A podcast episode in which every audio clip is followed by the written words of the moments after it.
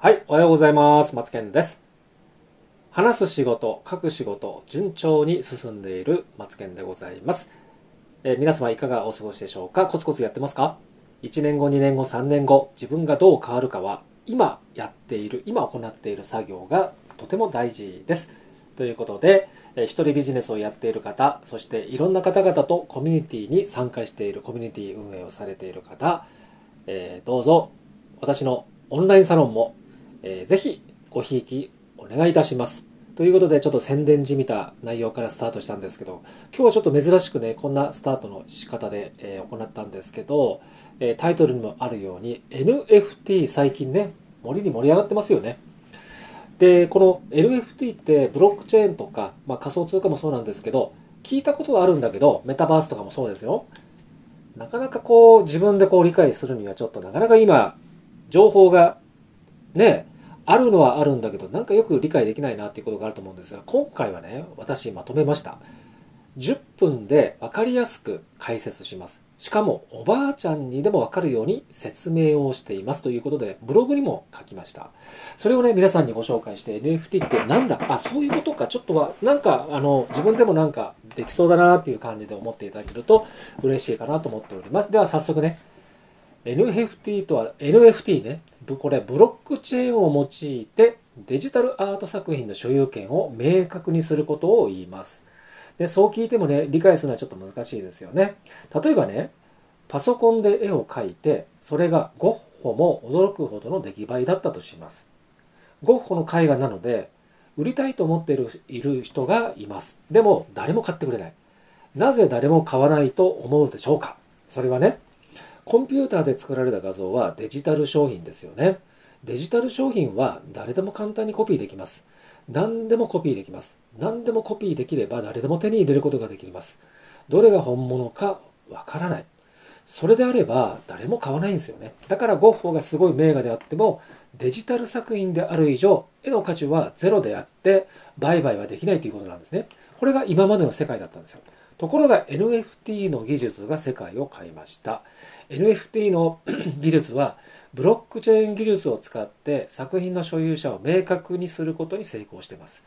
所有者がはっきりしていて真贋がはっきりしていると。要は偽物じゃないかどうかっていうのもはっきりしているので売買が可能になります。アナログの世界では鑑定書と実物があればそれが本物であることを証明できてアートの売買が可能になりますね。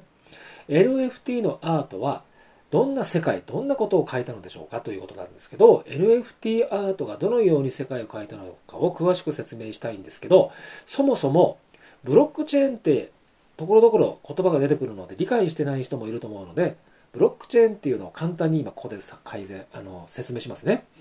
ブロックチェーンは簡単に言えば分散型台帳と言います。ね、えーホテルや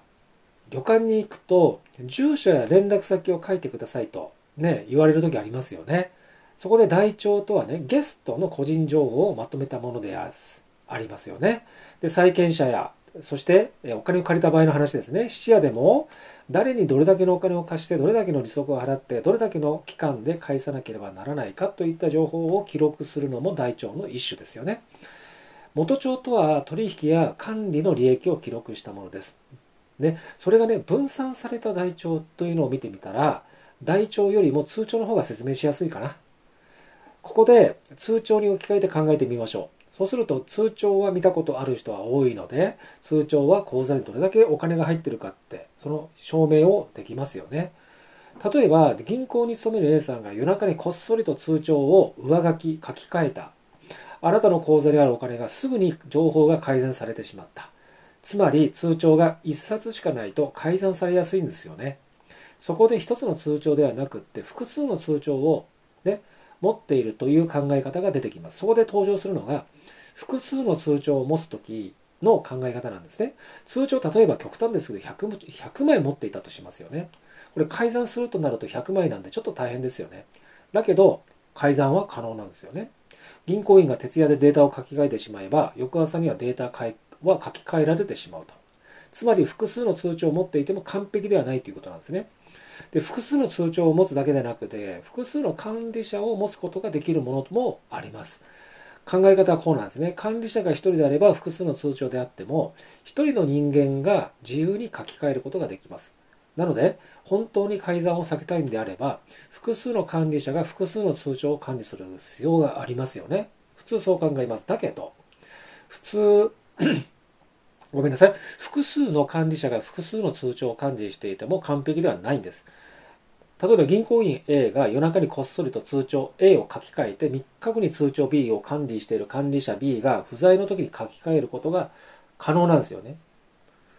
またね、通帳 B の管理者である B は、例えば賄賂をもらってね、なんかホイホイ釣られてしまう可能性もあります。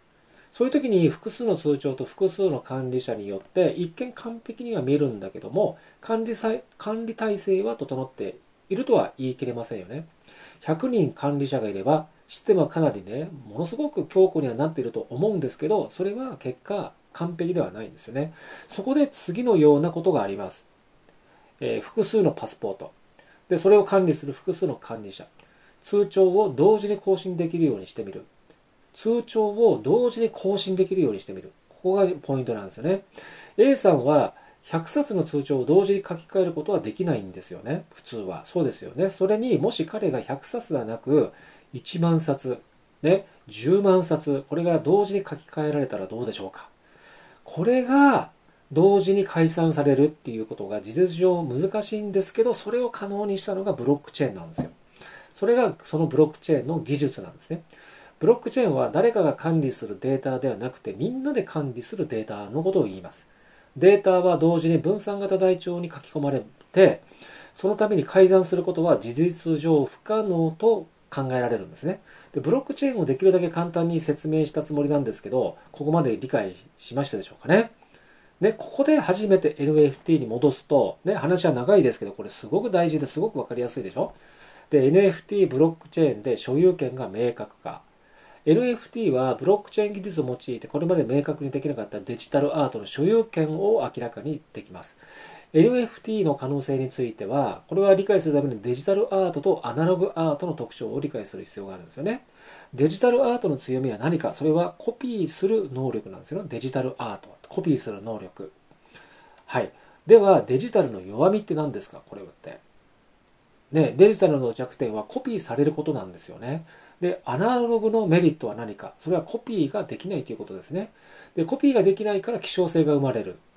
希少性が生まれるから価値が決定されるということになりますね。じゃあ、アナログのデメリットは何でしょうか？簡単に言うと、どんないい作品でも人に見てもらうのはほとんど難しい。モナリザみたいにね、ああいうふうに有名になればたくさんの人たちに見てもらえるんですけど無名作品の場合なかなかアナログだとなかなか人に見てくれないですよね。これがちょっとデメリットなんですよね。じゃあデジタルとアナログの良さを兼ね備えたものがあったらいいなと思いませんか？それが単純に NFT なんですよ。これが素晴らしいところなんですよね。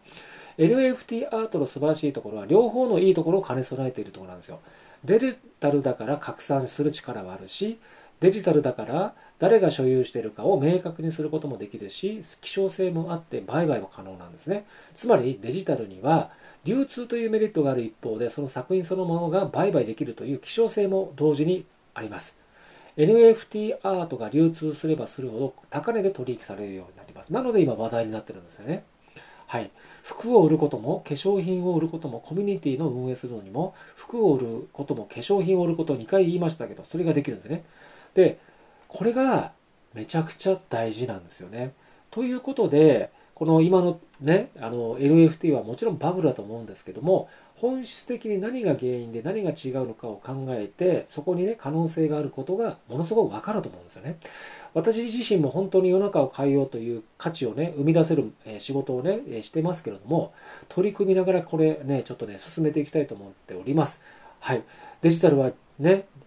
コピーし放題ですからね。だけども NFT はそこに所有権があってしかも、えー、アナログのように、えー、限られた人だけじゃなく世界中の人たちも見られてしかも希少性があり証明もできて売買もできるこんな素晴らしいことがねもう本当にまさに今この世の中に出回ってますのでこれを使わない手はないかなと思って放送を皆さんにさせていただきました。ということで NFT、メタバース、仮想通貨、これからね、要特にメタバース、NFT 要注目です。ということで、またの放送でお会いしましょう。